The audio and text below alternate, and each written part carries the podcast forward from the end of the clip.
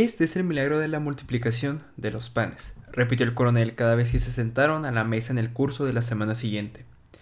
Con su asombrosa habilidad para componer, surcir y remendar, ella parecía haber descubierto la clave para sostener la economía doméstica en el vacío. Octubre prolongó la tregua. La humedad fue sustituida por el sopor. Reconfortada por el sol de cobre, la mujer destinó tres tardes a su laborioso peinado. Ahora empieza la misma cantada, dijo el coronel, la tarde en que ella desenredó las largas hebras azules con un peine de dientes separados. La segunda tarde, sentada en el patio con una sábana blanca en el regazo, utilizó un peine más fino para sacar los piojos que habían proliferado durante la crisis. Por último, se lavó la cabeza con agua de alucema, esperó a que se secara y se enrolló el cabello en la nuca, en dos vueltas sostenidas con una peineta. El coronel esperó. De noche, desde el lado en la hamaca, sufrió muchas horas por la suerte del gallo, pero el miércoles lo pesaron y estaba en forma. Esa misma tarde, cuando los compañeros de Agustín abandonaron la casa haciendo cuentas alegres sobre la victoria del gallo, también el coronel se sintió en forma. La mujer le cortó el cabello. Me has quitado veinte años de encima, dijo, dijo él, examinándose la cabeza con las manos. La mujer pensó que su marido tenía razón. Cuando estoy bien, soy capaz de resucitar un muerto, dijo. Pero su convicción duró muy pocas horas. Ya no quedaba en la casa nada que vender, salvo el reloj y el cuadro. El jueves en la noche, en el último extremo de los recursos, la mujer manifestó su inquietud ante la situación. No te preocupes, la consoló el coronel. Mañana viene el correo. Al día siguiente esperó las lanchas frente al consultorio del médico. El avión es una cosa maravillosa, dijo el coronel. Los ojos apoyados en el saco del correo dicen que puede llegar a Europa en una noche. Así es, dijo el médico. Abanicándose con una revista ilustrada, el coronel descubrió al administrador postal en un grupo que esperaba el final de la maniobra para saltar a la lancha. Saltó el primero. recibió del capitán un sobre lacrado. Después subió al techo. El saco del correo estaba amarrado entre dos tambores de petróleo. Pero no deja de tener sus peligros, dijo el coronel. Perdió de vista al administrador, pero lo recobró entre los frascos de colores del carrito de refrescos. La humanidad no progresa de balde. En la actualidad es más seguro que una lancha, dijo el médico. A veinte mil pies de, altura se vuela por encima de las tempestades. Veinte mil pies, repitió el coronel, perplejo sin concebir la noción de la cifra. El médico se interesó, estiró la revista con las dos manos hasta lograr una inmovilidad absoluta. Hay una estabilidad perfecta, dijo. Pero el coronel estaba pendiente del administrador. Lo vio consumir un refresco de espuma rosada sosteniendo el vaso con la mano izquierda. Sostenía con la derecha el saco del correo. Además, en el mar hay barcos anclados en permanente contacto con los aviones nocturnos, siguió diciendo el médico. Con tantas precauciones es más seguro que una lancha. El coronel lo miró. Por supuesto, dijo, debe de ser como las alfombras. El, administrador se dirigió directamente hacia ellos. El coronel retrocedió impulsado por una ansiedad irresistible, tratando de descifrar el nombre escrito, perdón, el nombre escrito en el sobre lacrado.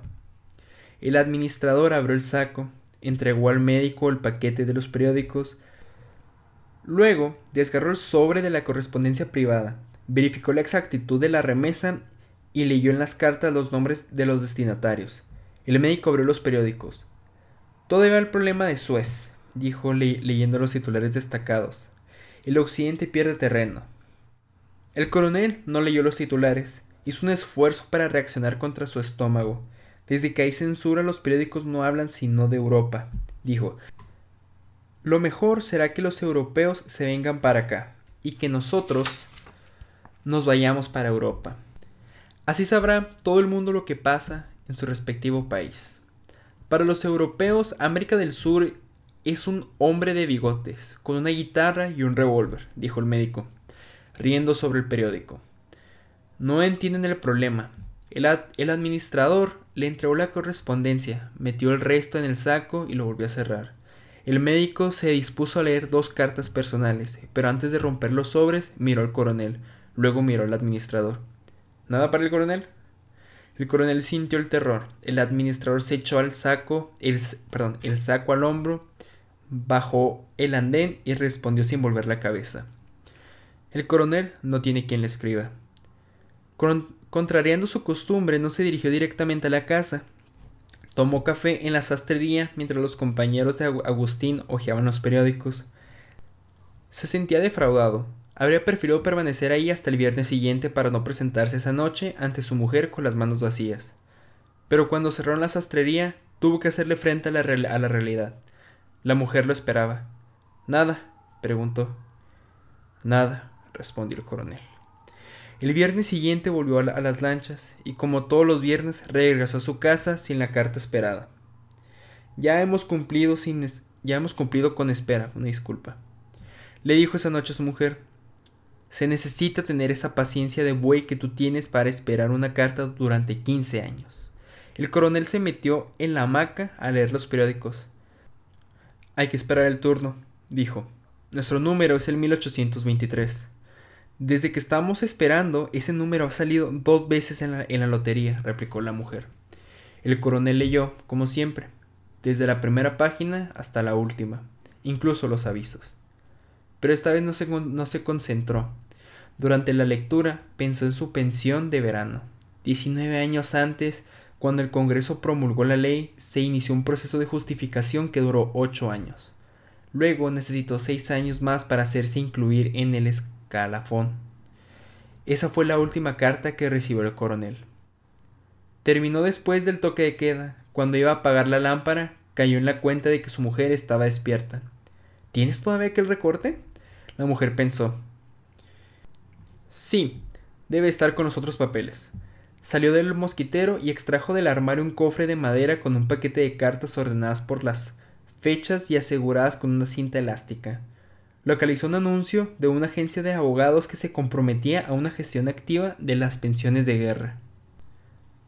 Desde que estoy con el tema de que cambies de abogado, ya hubiéramos tenido tiempo hasta de gastarnos la plata, dijo la mujer, entregando a su marido el recorte del periódico.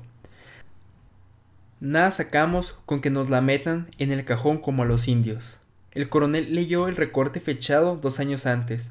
Lo guardó en el bolsillo de la camisa colgada detrás de la puerta. Lo malo es que para el cambio de abogado se necesita dinero.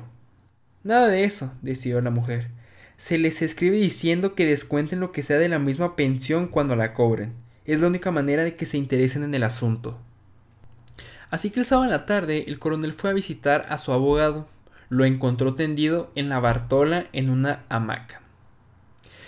Era un negro monumental sin nada más que los dos colmillos en la mandíbula superior. Metió los pies en unas pantuflas con suelas de madera y abrió la ventana del despacho sobre una polvorienta pianola con paneles embutidos en los espacios de los rollos. Recortes del diario oficial pegados con goma en viejos cuadernos de contabilidad y una colección salteada de los boletines de la Contraloria. La pianola sin teclas servía al mismo tiempo de escritorio. El coronel expuso su inquietud antes de revelar el propósito de su visita. Yo le advertí que la cosa no era de un día para el otro, dijo el abogado, en una pausa del coronel. Estaba aplastado por el calor. Forzó hacia atrás los resortes de la silla y se abanicó con un cartón de propaganda. Mis agentes me escriben con frecuencia diciendo que no hay que desesperarse. Es lo mismo desde hace quince años, replicó el coronel. Esto empieza a parecerse al cuento del gallo capón. El abogado hizo una descripción muy gráfica de los vericuentos administrativos. La silla era demasiado estrecha para sus nalgas otoñales. Hace 15 años era más fácil, dijo. Entonces existía la Asociación Municipal de Veteranos compuesta por elementos de los dos partidos. Se llenó los pulmones de un aire abrasante y pronunció la sentencia como si acabara de inventarla. La unión hace la fuerza. En este caso no la hizo, dijo el coronel, por, primera vez dándose cuenta de su soledad. Todos mis compañeros se murieron esperando el correo. El, abogado no se alteró. La ley fue promulgada demasiado tarde, dijo. No todos tuvieron la suerte de, usted, que fue coronel a los 20 años. Además, no se incluyó una partida especial, de manera que el gobierno ha tenido que hacer remiendos en el presupuesto Siempre la misma historia. Cada vez que el coronel la escuchaba padecía un sordo resentimiento. Esto no es una limosna, dijo. No se trata de hacernos un favor, nosotros nos rompimos el cuero para salvar la República. El abogado se abrió de brazos. Así es, coronel, dijo. La ingratitud humana no tiene límites. También esa historia la conocía el coronel. Había empezado a escucharla al día siguiente del Tratado de Neerlandia, cuando el gobierno prometió auxilios de viaje e indemnizaciones a 200 oficiales de la Revolución. Acampanado en torno a la gigantesca ceiba de Neerlandia, un batallón revolucionario compuesto en una gran parte por adolescentes fugados de la escuela esperó durante tres meses. Luego regresaron a sus casas por sus propios medios y ahí siguieron esperando. Casi 60 años después, todavía el coronel esperaba. Excitado por los recuerdos, asumió una actitud trascendental. Apoyó en el hueso del muslo la mano derecha, puros huesos cosidos con fibras nerviosas, y murmuró pues yo decido tomar una determinación. El abogado quedó en suspenso, es decir, cambio de abogado. Una pata seguida por varios patillos amarillos entró al despacho. El abogado se incorporó para hacerla salir. Como usted diga, coronel, dijo espantando a los animales. Será como usted diga. Si yo pudiera hacer milagros, no estaría viviendo en ese corral. Puso una verja de madera en la puerta del patio y regresó a la silla. Mi hijo trabajó toda su vida, dijo el coronel. Mi casa está hipotecada. La ley de jubilaciones ha sido una pensión vitalicia para los abogados. Para mí no, protestó el abogado. Hasta el último centavo se ha gastado en diligencias. El coronel sufrió con la idea de haber sido injusto. Eso es lo que quise decir, corrigió. Se secó la frente con una manga de la camisa. Con este calor se oxidan las tuercas de la cabeza. Un momento después, el abogado revolvió el despacho en busca del poder. El sol avanzó hacia el centro de la escueta habitación construida con tablas sin cepillar. Después de buscar inútilmente por todas partes, el abogado se puso a gatas, bufando y cogió un rollo de papeles bajo la pianola. Aquí está, entregó al coronel una hoja de papel sellado. Tengo que escribirles a mis agentes para que anulen las copias, concluyó. El coronel sacudió el polvo y se guardó la hoja en el bolsillo de la camisa. Rómpala usted mismo, dijo el abogado. No, respondió el coronel. Son veinte años de recuerdos. Y esperó a que el abogado siguiera buscando, pero no lo hizo. Fue hasta la hamaca a secarse el sudor. Desde ahí miró al coronel a través de una atmósfera reverbante. También necesito los documentos, dijo el coronel. ¿Cuáles? La justificación. El abogado se abrió de, de brazos. Eso sí que será imposible, coronel. El coronel se alarmó. Como tesorero de la revolución en la circunscripción de Macondo, había realizado un penoso viaje de seis días con los fondos de la guerra civil en dos baúles amarrados al lomo de una mula.